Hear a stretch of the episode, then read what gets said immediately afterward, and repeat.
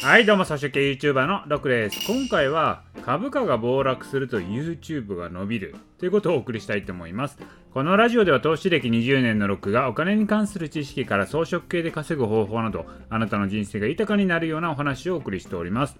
はい、ということでね、こちらあの投資チャンネルをやってるとわかるんですけれども、まあ、投資チャンネル系はですね、相場が急落とか暴落した時に再生数が伸びるんですよ。まあ、そういう時にね、一気に登録者数も増えるんで、私もね、動画を多めに出すんですけれども、ここで重要なのは、視聴者さんが何を求めてるかが大事なんですよね。まあ、こういう時、相場が暴落してる時っていうのは、多くの人は、なんか暴落してるぞと。で、何が起きてるのか知りたいなとか、わあ、損してるけどどうしようかとか、もう暴落が不安でしゃあないみたいなね。まあ、そういうことを感じて、こう動画を見てる人が多いわけなんですよ。でそういうことを求めてる人たちに暴落してやべえぞやべえぞともう株は終わりだみたいな感じでね煽る人もいるわけなんですけどそういうのはね確かに動画としては再生されやすいです。なんですけどこれってね視聴者が求めてることを満たしてないんですよね。で本当に求められているのはこうね冷静に判断するための情報であったりこれからどう対処するかっていうそういう情報を求めてるわけなんですよ。で私もねこう動画出してるんですけども私のところのコメントあったのはこの動画を見て落ち着きましたとかねこれで今晩眠れそうですこうみたいなコメントが来るわけですよ。そうなんですよね。私がねどういう需要に応えてるかというと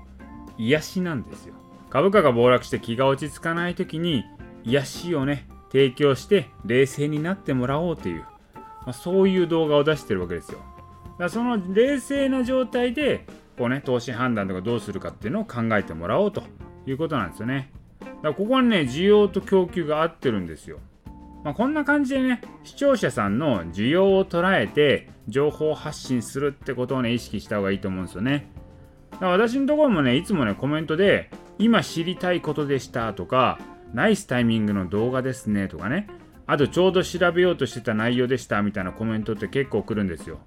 要はですね、本当ね、視聴者さんが今求めてるものっていうのをね、動画として提供できてるんですね。これなんでね、こういう風な動画を出せるかっていうと、これ私自身が当事者だから出せるんですよ。私自身がその株式投資のプレイヤーでもあるので、動画を見ていただいてる人と同じ立場なんですよ。だからみんなが気にしていることは私が気にしていることであったり私が調べたことでもあるんですよだからですね、私が気になったこと、調べたことをですね、動画にするっていうことは皆さんも知りたいことってことになるんですよね。私自身がプレイヤーとして当事者で動いてるからそういうことがわかるということなんですよ。